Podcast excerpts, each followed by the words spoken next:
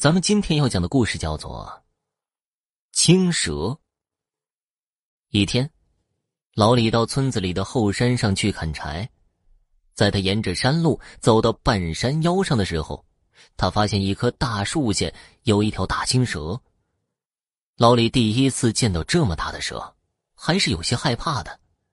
他见那蛇半天都没动弹，便随手捡起根树枝碰了碰那蛇。那蛇还是没动弹，老李这才敢靠近过去。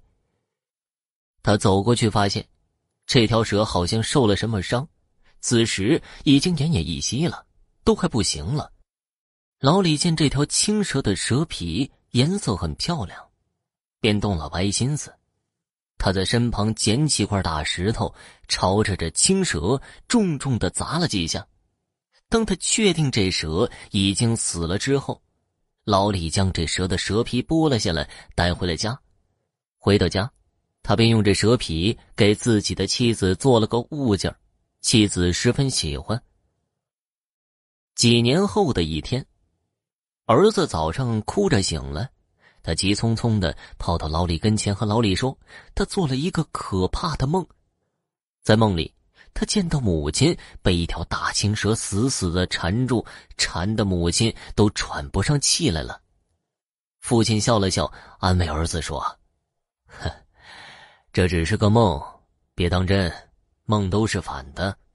你看你母亲不是在那好好的吗？还给咱们做了这么多好吃的呢。”儿子听了父亲的话，乖巧的点了点头，便没有再多想什么。而老李也没有在意这件事儿。第二天，老李的妻子和儿子醒来，发现老李不在家中，他们以为老李早早的就出去干活了，就没多想。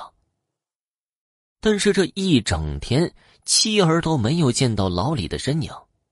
直到晚上，妻子慌了，去街坊邻居家寻找，向村子里的人询问，大家都说没见到老李。后来，村民们帮着老李的妻儿在村子里寻找，找了好久，终于在后山上找到老李了。但这却是一副惨不忍睹的景象。在山腰处的一棵树下，老李满身是伤，倒在树下，脖子上还有一道深深的勒痕。妻子见到这场景，吓得当场晕过去了。而这时，有的村民看到这棵树上盘着一条青蛇，在村民们的帮助下，老李的尸体被抬回了家。妻子不忍目睹这一切，便拜托邻居把老李装进了棺材里。三天之后，妻子为老李举行了一场葬礼。后来人们才知道，当初被老李剥了皮的青蛇，本来在这后山上修炼。不曾想，在修炼之时，一不小心伤到了自己，就快不行了。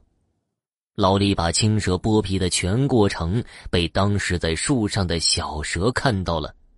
这小蛇是这青蛇的孩子，他刚出生没两天，便亲眼目睹自己的母亲被人活活砸死，然后剥了皮。可他才刚出生，他当时没有任何力量。于是他便暗暗下定决心，等他修炼好，一定要为自己的母亲报仇。几年之后，这小蛇长大了，他日日苦苦修炼，终于有了自己的力量。他决定去找老李报仇了。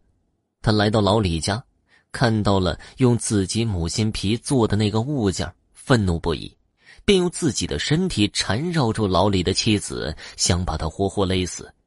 可这时，老李的儿子来找母亲，他看到这一幕，哭着喊着母亲，可母亲没有力气回答他了。